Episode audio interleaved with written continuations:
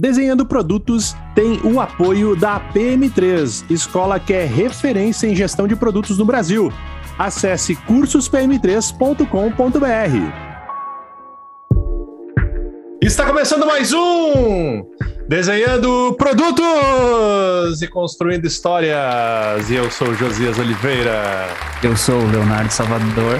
E hoje, hoje eu não tenho nem palavras para apresentar ela, que ela é, meu Deus, ela é cientista molecular. Ela é UX designer e ela revoluciona as empresas por onde ela passa. E além disso, ela dá um banho de pesquisa no Brasil inteiro. Carolina Leslie, aê! Essa apresentação é até difícil começar a falar, né? Olá, boa noite. Salva, manda ver, Salva. Então, como de praxe, a gente gostaria de cara, deixar aqui o canal aberto para você contar a tua história, né? E aí a gente quer muito ouvir ela e a gente vai conversando no meio do caminho aí. Tá bom, muito legal. Bem, eu tenho acho que uma história que é um pouco diferente, um pouco particular em relação ao que a gente costuma ver no mercado de UX e design digital. É, eu tenho essa formação que a gente que o Josias adiantou, sou cientista molecular.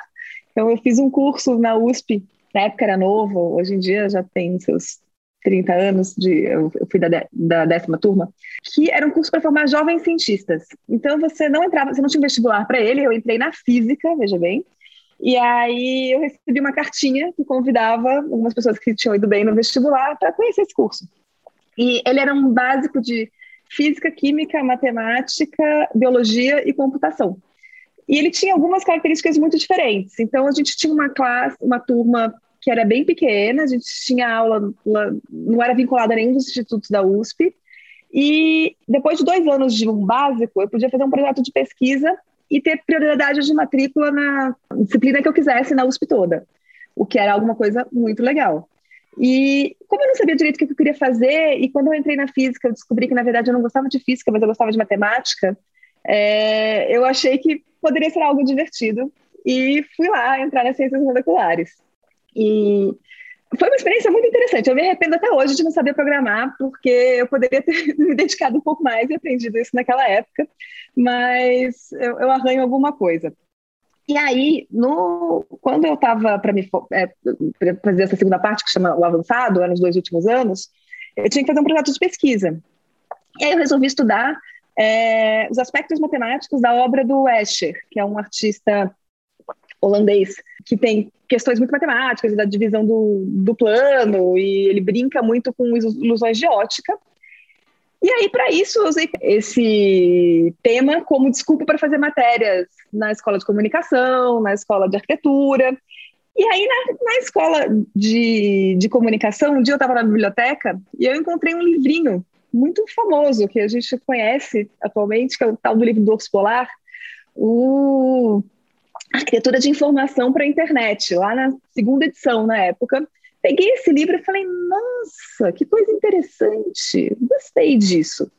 É, na época eu estava estudando matemática, né, e se eu seguisse naquilo, eu acho que eu ia ser capaz de conversar com mais cinco ou seis pessoas no mundo. Então, eu falei, acha que eu não quero seguir carreira acadêmica, eu quero fazer outra coisa, esse negócio de internet tem futuro.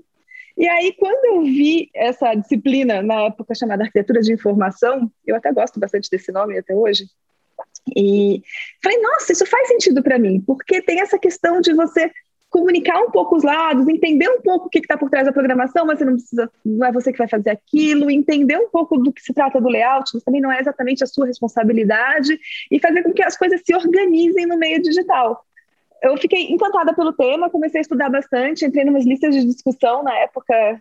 Hoje em dia a gente tem grupo no WhatsApp, é, mas na época era lista de discussão. E acabei encontrando um emprego de estágio na agência Click.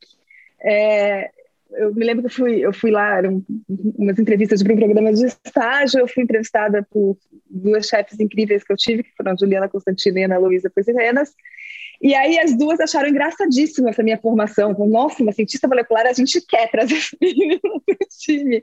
E foi assim que eu acabei entrando no mercado. Mas foi... Acabou que assim, eu, eu acho que a minha formação me ajudou muito numa ideia de ter um raciocínio lógico, de entender um pouco como as coisas funcionam, de não ter medo de, de chegar e, e, e trocar com quem está mais na tecnologia, mas eu também aprendi várias outras coisas que eu nunca mais usei na minha vida, né?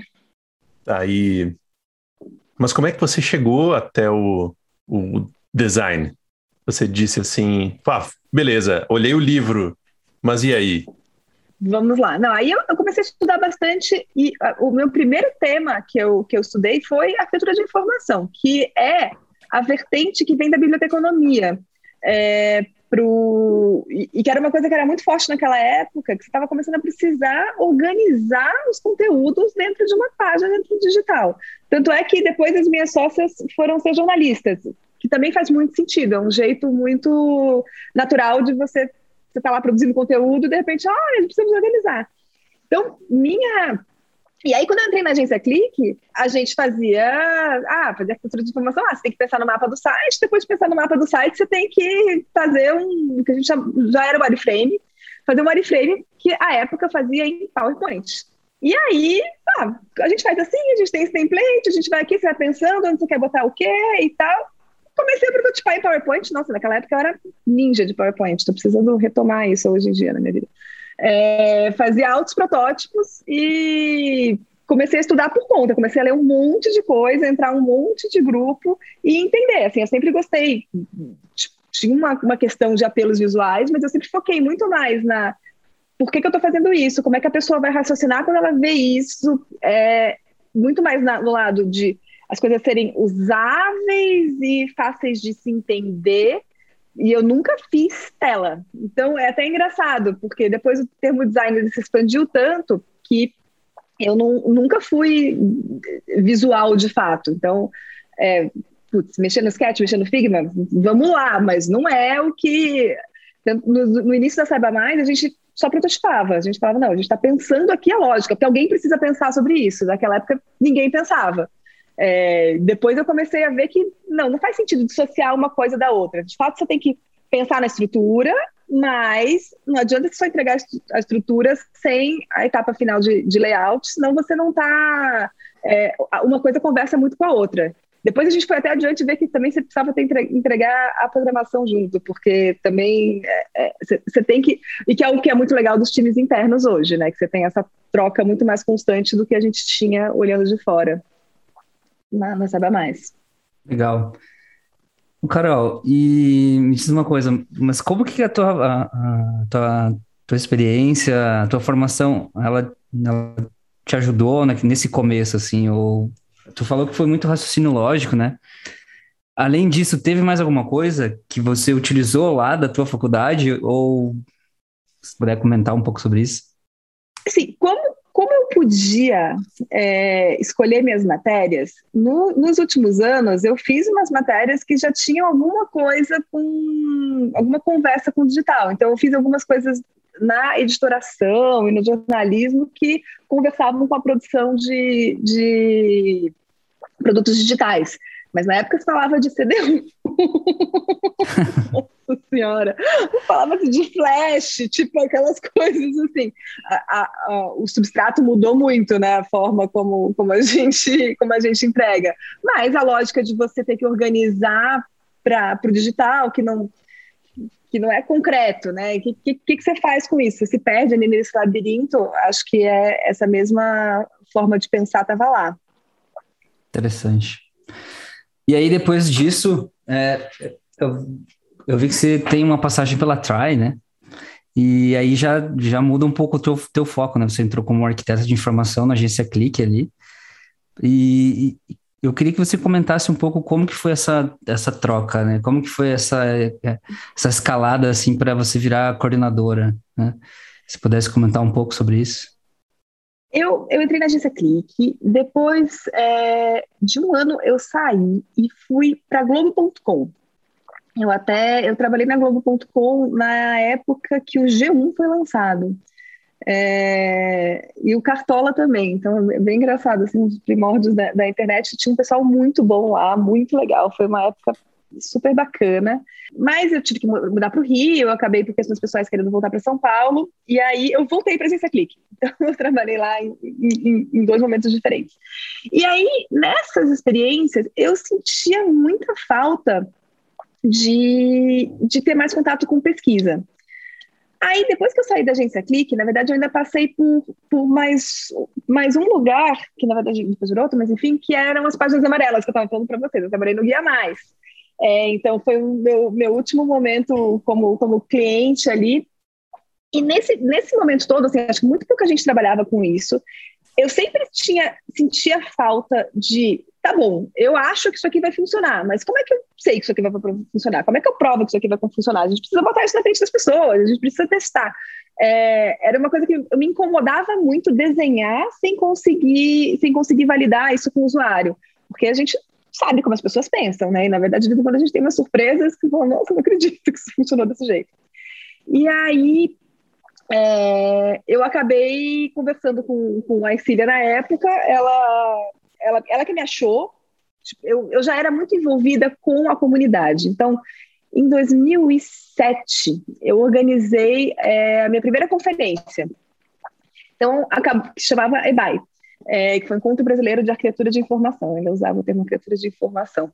E, e acabava que isso, assim, eu me conectava com muita gente da, da área, gostava muito de, de conversar, eu achava sempre importante ter isso. Eu, ia, eu, eu tinha ido a alguns congressos, é, fora do país. Eu falei, gente, a gente precisa fazer alguma coisa aqui. A gente tem tanta gente trabalhando com isso. E aí você me procurou, a gente conversou e ela falou, não, tô precisando de alguém aqui para organizar a casa. Eu falei, ah, interessante, vamos lá. Sempre quis trabalhar com pesquisa, achei, achei ótimo. E, e aí eu fui, fui para lá, foi o meu primeiro cargo, mais para ter uma equipe, para é, não, porque depois, primeiro eu, eu, trabalhava em equipes que eram relativamente grandes, relativamente maduras para a época, como na Globo.com, como na Clique. Aí eu fui para uma empresa ser a única, na época, arquiteta de formação, hoje eu chamaria o Exer, mas eu era a única pessoa que trabalhava com aquilo. Então eu tinha uma responsabilidade que era diferente, eu era sozinha ali, mas eu não tinha um time que trabalhasse comigo. Eu tinha outros designers visuais, eu tinha pessoas de, de programação, mas a gente não era, é, eu não, não tinha pessoas que eu cuidava. E lá foi a primeira vez que eu passei a é, a, a, tomar conta de, de, de, uma equipe.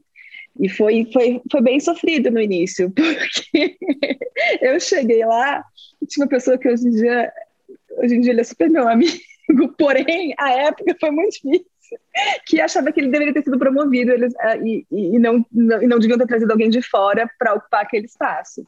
Então ele fez a minha vida um inferno nos primeiros seis meses. Não é fácil como isso acontece. Até que, eventualmente, ele foi embora, porque não, é, ele estava muito satisfeito com aquilo, achava que era uma injustiça, mas a culpa não era minha, né? Assim, e é, é, difícil lidar com esse tipo de situações. Às vezes acontece de um. Às vezes você é a pessoa que está na situação que acha que é injusto, e, e eu, vivi, eu vivi isso de, do, desse outro lado. Mas lá foi intenso. Aí foram, foram acho que três anos, três anos e pouco, bem intensos. E, e aí, no final, eu tava, tipo, tava cansada, não tava feliz, não tava gostando, e saí de lá, assim, meio que, não sei o que, que eu vou fazer, eu gosto muito de fazer isso que eu faço, mas não dá, não, cansei, preciso de um tempo, tipo, cheguei, vou sair, vou para casa. Aí fiquei, tipo, sei lá, um mês em casa, as pessoas começaram a mandar e-mail. Não, eu queria fazer isso, você faz alguém para fazer isso, você faz alguém para fazer isso, porque eu já tinha muitos contatos. Aí eu comecei a pegar um frilo aqui, um frilo ali, quando eu fui ver, um mês depois eu falei, oh, não estou dando conta, preciso de alguém para me ajudar. Aí eu contratei meu primeiro funcionário. Falei, olha, acho que temos um negócio. E, e a coisa foi vindo. E aí, um, uns meses depois, eu liguei para Ana Cole, Anitta, estou precisando de alguém, a gente tinha trabalhado junto, vem, vamos aqui, junta aqui que a gente tem um negócio aqui, eu acho que a gente pode fazer alguma coisa legal. E alguns, um pouco tempo depois veio a Lenara também. Bacana. A gente conversou com a Ana e também a gente tem essa, essa mesma perspectiva né, dela, assim, falando sobre você. Muito massa. E, é e aí, nisso tudo. Sou... Ai, desculpa.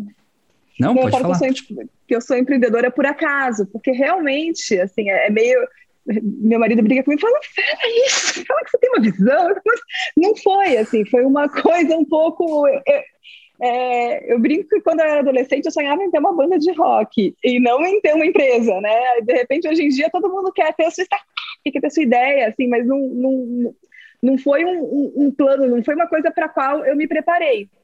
Mas aí eu, tanto é que a gente teve que aprender bastante coisa na marra, né? Assim, quando eu, com os primeiros anos, estava mais fácil, porque tinha um volume grande de trabalho, a gente trabalhava muito, a gente botava a mão na massa. Mas conforme a gente foi crescendo e tendo mais equipe, a gente teve que ter um controle financeiro, entender o que estava acontecendo, o que, que, vale a pena vender, o que, que não vale, com quem que eu falo, divulgar o trabalho e aprender a fazer várias coisas que eu não, não tinha sido preparada para tal, né? Sim. E chegaram a ter quantas pessoas na equipe, Carol? Olha, se não me engano, foram 24. Foi algo nessa ordem de grandeza. Ah, legal. A gente teve uma época que teve bastante gente. E a gente tinha altos e baixos, né? Aquela coisa de ter um, um negócio pequeno, que é, que é consultoria, é aquela montanha russa. Porque um dia você não tem projeto, está desesperado, porque tem aquela equipe toda, todo mundo, o salário vai bater de todo mundo no final do mês, de repente fecha tudo, e aí você não tem quem faça. Aí você fala, meu Deus, mas eu não vou conseguir entregar, a qualidade vai ficar ruim, como é que a gente faz? Então era um eterno equilíbrio de pratinhos de onde eu vou investir agora. Agora eu preciso contratar mais, não, agora eu preciso vender mais, e como é que a gente se dá com isso? E, e aí depois, depois disso, assim, lá na Saiba Mais, em algum momento eu falei, nossa, mas eu não sei cuidar de minha empresa, né? Preciso ir atrás um pouco desse, é, desse conhecimento. Eu me inscrevi num curso chamado 10 mil mulheres da GV com Goldman Sachs. Então, o Goldman Sachs, ele patrocina é, esse curso que é para formar mulheres empreendedoras. É, ele pega, são turmas de 50 mulheres, todas que já têm algum negócio, e aí ele dá um básico de administração para pessoas que já estão liderando esses negócios. E, e foi muito interessante. Foi, foi mais ou menos um ano de curso. Acho que foi isso. Eram aos sábados a cada 15 dias, um, um sexto sábado a cada 15 dias. E aí foi legal porque eu comecei a aprender várias coisas que eu nunca tinha pensado antes, né? Como de fato fazer um controle financeiro por competência. Depois eu fiquei toda orgulhosa das minhas planilhas, eu finalmente consegui metrificar o que acontecia. É, como é que você faz uma estratégia de vendas? Como é que você pode lidar um pouco melhor com o pessoal? São várias dessas coisas que podem parecer básicas, para mim foi super enriquecedor. E era muito legal, porque eu estava numa turma com 50, 49 outras mulheres, cada uma com um negócio mais diferente do que o outro. Quase ninguém entendia o que eu fazia, né? Que você faz, né? UX, digital, o que, que é isso? As pessoas tinham negócios muito concretos. Tinha uma que tinha uma empresa que cava povo, poço artesiano. Tinha outra que tinha um spa, tinha outra que tem uma editora de livros, mas enfim, coisas assim um pouco mais tangíveis, né? E, e era muito legal trocar experiências. E foi nesse curso que surgiu a ideia de fazer o Panorama UX. Porque eu estava lá e me perguntavam muito, mas qual é o tamanho do seu mercado? Quem que você pode atingir no seu mercado? Com, com quem você fala e tal? Eu não sei. Aí eu fui começar a procurar informação na internet, não tinha, não, não achava esses dados de maneira é, aberta em nenhum lugar. Falei, bem, me parece que tem uma oportunidade aí, eu acho que dá para a gente produzir esses dados. E aí que eu tive, tive a ideia de fazer o, a primeira edição do Panorama UX. Foi em que ano isso? Foi em 2015. E sai uma vez. E tem saído uma vez por ano. Vocês conseguem produzir material uma vez por ano. ano. E aí tem essa, essa cadência de, de uma vez por ano para manter esse histórico, que é muito legal. Dá, um, dá um trabalho, legal. mas o que foi bacana é que é, eu, eu consegui usar esse projeto para continuar aprendendo coisas todos os anos. Então, eu fui me interessando muito por visualização de dados a partir do Panorama UX. A primeira edição que eu fiz, todos os gráficos são feitos no Excel. Acho que na segunda também, assim, eu fazia aquela análise que dava, no máximo uma tabela pivotada e aquela limitação. Aí eu comecei a falar, nossa, mas eu acho que dá para fazer alguma coisa mais interessante. Aí eu comecei a aprender R para conseguir analisar aquilo com um pouco mais, um método um pouco mais robusto e ter umas visualizações diferentes. E aí, cada ano eu penso num tema um pouco diferente, dá uma, uma mudança de ângulos para também ter alguma novidade, não ficar vendo sempre a mesma coisa, mas trazer um, um histórico de, de informações. E é, é muito divertido. Sim. E, Carol, e como que depois, com toda essa bagagem, toda essa visão, né, tipo, você tem desde 2015 até 2020 aí, muitas pessoas respondendo a pesquisa, e eu queria saber que, como que tu enxerga o mercado, assim, na tua visão, o mercado de UX no Brasil? Olha, acho, acho que a principal questão que eu vejo, é, principalmente do ano passado para cá, é que, nossa, a gente teve um boom de oportunidades, a gente está em franco crescimento, muito diferentemente do que está acontecendo em quase qualquer outro aspecto da economia. A gente está com muita oferta de vaga, equipes enormes crescendo, busca muito grande por profissionais, mas a gente está com um dilema muito grande, que é a gente não tem mão de obra capacitada. Então, se de um lado a gente tem uma área que vai precisar cada vez mais de gente, gente, as empresas elas querem, elas querem crescer muito rápido. Então, elas estão tá quase todo mundo operando no modelo de squads. Ah, então eu preciso de um ex designer em cada squad que eu tenho. Logo, se eu vou ter 50 squads, eu preciso de 50 e o UX, se você trabalha no squad, você trabalha de maneira muito independente do resto, você não fica ali aprendendo com a pessoa do lado, eu não tenho tempo para treinar. O que gera uma, uma, uma, competição por talento que é muito complicada, é muito delicado, tanto para um lado quanto para o outro, porque as pessoas elas acabam é, querendo ser promovidas muito rápido, se sentindo com uma senioridade muito grande, tendo pouca bagagem. E aí, às vezes, você tecnicamente é muito bom, mas vai além disso, né? Vai você de como você consegue defender suas ideias, de como você consegue se colocar numa reunião com outras pessoas que pensam de outros jeitos e que têm outras necessidades, outras agendas ali querendo passar por você. Então, de uma sensibilidade e de uma vivência também de mais técnicas, de, de mais metodologias, de só não ficar fazendo sempre a mesma coisa. Então, é muito delicado, tanto para as pessoas que Aí você começa, putz, tá todo mundo ganhando mais, eu tô sendo assediado, será que eu vou mudar, não vou mudar? E você não se consolida num, num canto, e as empresas numa briga ferrenha, né? Como é que como é que eu vou achar essas pessoas? Eu acho que as empresas precisam se preocupar mais em ter programas de formação.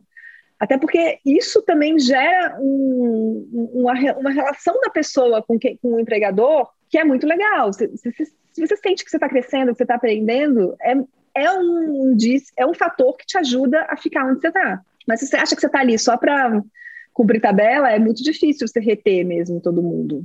Sim. E você acha que a pandemia ela intensificou de alguma forma né, a procura por esses talentos, assim, ou mudou o panorama do mercado? Sim, eu acho que bem ou mal, o mercado digital foi um dos poucos que cresceram com a pandemia, né? Ficou todo mundo em casa, de repente todo mundo passou a pedir um pouco de tudo, e-commerce, aplicativos de delivery, tipo, as, é, a nossa mediação ficou cada vez mais digital mesmo agora que você volta fisicamente aí num restaurante, você está vendo, você tá vendo o cardápio via QR Code, assim, a, a, as interfaces acabaram nessa questão da gente não ter contato, a gente tem mais contato com interfaces digitais, então a gente precisa, e as empresas, de fato, elas estão percebendo que isso é essencial, você não consegue ter sucesso se você não faz direito o seu, os seus produtos digitais. Então, é, acho que o, a, defesa do ponto de vista de negócios de, de que é necessário ter um investimento em design está clara, que era um problema que a gente talvez que a gente tinha uns três anos atrás. Agora, dito isso, tudo bem, eu sei que eu preciso investir nisso, eu sei que isso é importante, está claro, mas e aí, como é que eu faço? Da onde eu começo? Quem eu chamo? Como é que eu motivo essas pessoas? Como é que eu estruturo a minha, a minha equipe para que ela, de fato, tenha uma entrega boa? Acho que a gente está um pouco nesse momento. Tem empresas que estão mais estruturadas, já fazem isso há mais tempo, tem outras que estão patinando bastante ainda. E é um risco para todo mundo, quando você começa a investir muito e não ver resultado, é, é, complicado, porque aí a área inteira fica um pouco desacreditada. Então, isso é um, uma coisa que a gente tem que olhar com bastante cuidado.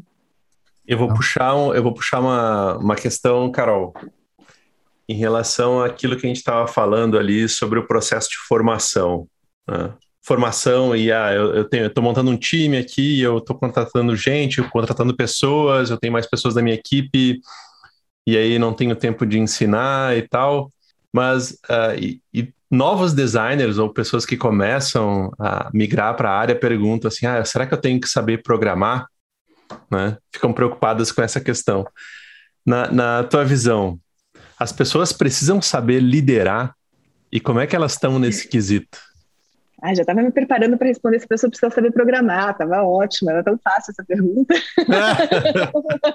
tipo, não, as pessoas precisam saber liderar? Isso é uma pergunta complexa. Assim, é, um, um, outro capítulo da, da, da, minha formação foi que eu fiz um, um MBA no, numa escola chamada Berlin School of Creative Leadership, que foi, foi uma experiência maravilhosa e que o tema é justamente liderança criativa, que é até um nome curioso, que tem uma leitura é, bivalente, né, de você liderar de forma criativa ou você liderar times criativos.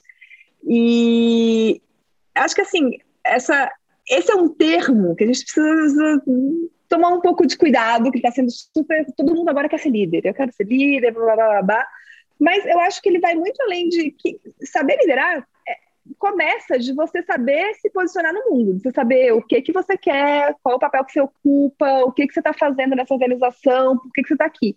E nesse sentido, eu acho que sim, acho que todo mundo precisa ter um, um grau o maior possível de autoconhecimento, de entendimento do, dos papéis que ele está desenvolvendo né, né, em um determinado contexto, para se sair bem e até para ser feliz, assim, para além de performance, eu acho que para satisfação pessoal é importante a gente saber a que a gente veio e até onde eu posso chegar ou até onde eu quero chegar, é, também para evitar frustrações. Então, nesse sentido, eu acho que assim, é, existem características de liderança que são importantes e relevantes para todo mundo a todo momento, assim, essa coisa de autoliderança. Agora, se eu preciso conseguir gerir uma equipe, acho que isso vai muito do que as pessoas gostam de fazer ou não, porque existe esse fetiche de, ai, eu preciso ter uma equipe grande, eu quero ser quero meus liderados e tal, que eu, eu acho que eu já vi várias vezes na minha vida a gente promover pessoas que eram excelentes técnicos para um cargo de gestão e as pessoas ficarem desesperadas. Quem estava abaixo não odiava, porque a pessoa não tinha tempo, não conseguia se dedicar, não gostava, e, e a pessoa sofria muito, porque não era o que ela queria fazer da vida. Então, eu acho que assim, ter o um espaço para a pessoa poder também ser técnica e ser muito boa no que ela faz, sem ter a responsabilidade de cuidar dos outros, é, é essencial. Assim, a gente é respeitar um pouco o que é o melhor de cada um. Tem gente que consegue ter um impacto muito maior ajudando os outros a fazerem o que, é, o que é importante e o que é relevante. Tem gente que consegue esse impacto pondo a mão na massa e fazendo, e que você começa ganhar velocidade, ganhar, saber fazer isso de um jeito muito bom. E aí eu acho que as empresas também precisam ter um espaço para esse tipo de crescimento, e não só para o crescimento a partir de mais gente na minha equipe. E hoje você ainda precisa colocar a mão na massa? Depende do que, você chama de mão na massa. É, Vamos lá. Você eu... ainda tem que desenhar o wireframe, o wireframe no PowerPoint lá? Não. Não, agora eu uso Wire... Figma. eu ponho mais a mão na massa em pesquisa do que em desenho. Então, em pesquisa, eu ponho muito a mão na massa. Eu desenho campo, eu entrevisto, eu faço questionário online, eu faço análise, para o lado de pesquisa, sim, coloco muita mão na massa. Para o lado de design, eu não coloco a mão na massa há muito tempo. Porque nunca foi, nunca, nunca foi onde eu fui boa. Então, eu, eu, eu me lembro a primeira vez que eu, eu contratei alguém que fazia muito melhor que eu. Gente, coisa boa! Nada como você contratar alguém que vai entregar um negócio melhor do que o que você faz. É tudo que eu quero. Sim. Quero ter gente muito melhor que eu trabalhando aqui. Isso aqui é felicidade. Muito bom. Salva. Muito legal, muito bom. E eu queria, eu queria que comentasse um pouco, Carol, como que você se tornou depois, depois de ter fundado a tua empresa, ter, ter tido essas experiências, né? Como que você se tornou professora, assim? Como que surgiu isso na tua carreira? Eu comecei, eu dei aulas esporadicamente, esporadicamente, eu dei aulas em alguns momentos, é, eu fiz junto com a Silvia Mello. Na verdade, a primeira vez que eu topei dar um curso mesmo, a Silvia Mello me chamou para pegar junto com ela um, um, curso da EBAC. é, que era um semestre inteiro, é, era um curso bem completo de dois anos para sobre UX e, e, design digital. E aí eu dividi com ela essa essa visão mais UX usabilidade, as origens lá da arquitetura de informação. E a gente, eu falava bastante de pesquisa, ela falava bastante do processo de design, que é a, a parte mais é, que ela sabe muito melhor. E, e aí a gente acho que foram mais seis turmas e foi uma experiência muito legal. Assim, era, era era desafiador, era cansativo, mas era muito bacana chegar no final e ver o projeto e também conversar com gente nova, né? Se expor, entender o que que tá, o que o que tá de dúvida, o que que não tá. É... Mas em algum momento o trabalho saiu de controle, eu falei não, não estou conseguindo me dedicar a isso e, e acabei saindo. E aí fora isso, eu, eu dou uma aula na Miami Ed School já no, no curso de UX Strategy já desde a primeira, da primeira classe, que é muito legal, que aí é um tema que, que eu, eu, viajo na maionese, que é UX e métricas, mas aí eu já falo mais de dados e de é, questões de privacidade, de para que, que a gente usa isso, que é também algo que é, é são temas que eu gosto, sobre os quais eu estudei um pouco, li um pouco, e é uma oportunidade de, de tempos em tempos, revisitar e, e, ter aquele, aquele deck onde eu guardo referências. Sabe quando você vê aquelas notícias e fala, gente, não é possível que estão fazendo isso de novo, e, e vai ficando armazenado. Aí eu, eu organizo isso uma vez a cada seis meses, uma vez a cada ano, que é muito legal. Mas eu acaba que eu não, assim, não, é, não é que eu me sinto super, super professora. Eu, eu, eu, gosto muito da, da conversa e da troca, mas eu não sou alguém que eu não faço isso com muita frequência é, e nem daria conta porque exige exige bastante bastante dedicação. E aí, assim, nesses cursos, né, o que, que você vê mais assim, é o pessoal sendo mais generalista ou coisas mais específicas assim, sendo mais especialistas? Do ponto de vista dos cursos, eu nem eu não sei dizer assim, mas no mercado eu acho que a gente partiu de uma época em que todo mundo fazia um pouco de tudo e está com uma tendência de especialização, mas a gente tem que tomar cuidado do, também de, do, do, nível de especialização que a gente está chegando. Uhum. É, acho que agora, obviamente, a pesquisa se separou muito do desenho, que era uma coisa que era mais junta lá atrás, porque só fazia, e é, tinha que fazer um pouco de tudo mesmo. E, bem ou mal, tem gente que putz, faz só UI, tem gente que pensa mais nos fluxos de uma maneira um pouco mais, mais abrangente, tem gente que faz agora só texto. Então, essas especializações eu estou vendo aparecendo mais. Só que, de certa forma, é mais fácil você entrar no mercado sendo tendo uma especialização, porque você, você consegue controlar melhor tudo aquilo que você precisa aprender para fazer. Mas não dá para você só, só saber daquilo. Você precisa, pelo menos, entender o que está acontecendo ao lado com as outras disciplinas para ter para onde crescer também, né? Porque Sim. senão as chances de você crescer são menores. É, e o mercado, assim, tu vê essa visão, tipo, parece que está, está se tornando mais especialista, mas a procura ainda pelas empresas, assim, tu acha que é mais para generalistas ou, é, ou já está mudando muito mais para algo específico, mais especialistas mesmo? Acho que a procura é mais para generalistas, mas as vagas especialistas existem coisa que há dois anos atrás talvez elas não existissem. E o ex-writer, eu, eu odeio essa mania de tudo ter que ser em inglês, né? Mas, enfim, porque redator é uma, palavra que não dá para a gente usar nesse contexto, não foi mais usada. Mas o ex-writer, por exemplo, era um cargo que não existia. E hoje em dia é uma coisa que você, você vê vagas, existem vagas, elas estão aí, tem uma quantidade considerável de pessoas, de pessoas fazendo. Então, assim, com, começa a ter, ter relevância. Lógico que a procura é muito menor, porque é um trabalho mais específico em que a proporção que você precisa entre um, uma pessoa mais UI designer ou, ou, ou, um designer mais generalista, você precisa de muito mais pessoas assim do que pessoas focadas no texto, que não quer dizer que você não precisa dessa vaga também. A mesma coisa pesquisa. Normalmente você precisa de menos pesquisadores do que designers visuais, mas a proporção em alguns times é enorme, né? Sim. Gente, eu ouvi falar de, de equipes de design com mais de 600 pessoas. Fico pensando, gente, como é que organiza 600 pessoas? Aí, realmente, você precisa de design ops, Você precisa de alguém só para cuidar da gestão de conhecimento, para todo mundo, pelo menos, falar a mesma língua. De, preferência, olhando para o mesmo lado, né? Para não ficar cada um desenhando uma coisa diferente. Como seria como, como, como dar escala para uma coisa como essa. E qual, na tua visão, vai ser o desafio dos próximos anos aí?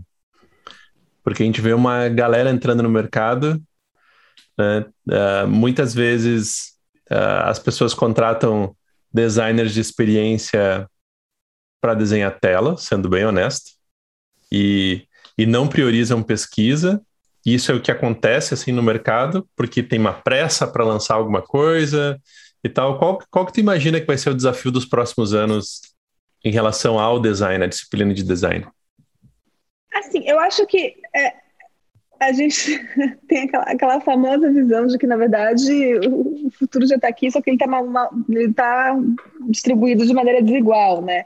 É, eu acho que a gente vai continuar com desafios. Assim, tem empresas que já passaram por isso e que já estão muito mais é, organizadas e maduras hoje em dia e conseguem ter putz, uma operação bacana, uma integração entre a visão de estratégia e o que a equipe de design faz, e com isso você consegue conectar, putz, eu tenho pesquisa, eu entendo que eu preciso fazer isso, porque eu quero manter o meu negócio ativo daqui a cinco anos, daqui a dez anos, daqui a 15 anos, então eu preciso estar alinhado às tendências do que, que vai mudar, do que, que não vai mudar, mas também tem que ter execução de curto prazo agora. Mas, assim, o grosso do mercado está patinando muito em chegar, em conseguir ter o design ouvido é, junto com, o C-Level, de conseguir discutir o que que, é, de maneira de fato estratégica, por que a gente está fazendo isso, por que a gente não está fazendo aquilo, essa passagem do simplesmente, ah, desenha uma tela bonita aí, mas da, por que que essa tela tem esse texto e por que que essa tela tem esse botão, ou por que que essa tela existe, né? Quantas vezes, ah, desenha um app. Que app? Por que, que é um app, né? De como você consegue resolver o problema que precisa ser resolvido, é um, é um dilema que vai demorar muito tempo para a gente ter uma, a maior parte das empresas tendo passado por isso. Talvez não passe. Ai. Muito bem. Salva. Mais alguma pergunta, Salva? Estou muito satisfeito. Muito obrigado, Carol, pela participação. Foi bem Carol, legal conversar contigo. É, e agora você pode deixar a sua mensagem para as futuras gerações que irão escutar esse áudio atemporal no seu tempo. Ai, muito obrigada a vocês pelo convite, ótimo papo. Minha mensagem é: estude bastante, seja sempre curioso, continue estudando, mas de preferência também olha para os lados. A gente tem uma mania no mundo de UX a ficar preso na, na roda, parece que as nossas referências são sempre as mesmas. É, eu, eu, o UX já está antigo, o novo, nome é produtos, né, design de produtos. Tá muito, tá muito mais usado do que, do que UX designer. Mas a gente tem mania de só ler os nossos pares, só olhar para cá, e eu acho que é muito importante estar mais atento a, a outras coisas, a outras disciplinas, o que, que as outras pessoas estão fazendo, por quê, e não ficar tanto olhando para o espelho. Então, acho que isso é uma boa dica de desenvolvimento geral. Assim. Maravilha! E mais informações sobre a Carol a gente vai colocar na descrição desse áudio com indicações de tudo que a Carol quiser indicar para vocês. Vai estar tá ali, ali embaixo na descrição. Aperta ali, acessa. Muito obrigado, Carol. Tchau, tchau, gente. Obrigada. Até a próxima, Salva. Valeu, gente. Obrigado. Até mais. Tchau. tchau Fui. Gente. Obrigada. Tchau. Oi, tava legal esse podcast, né? Só para lembrar que esse episódio teve o apoio de PM3. Acesse cursospm3.com.br e saiba mais.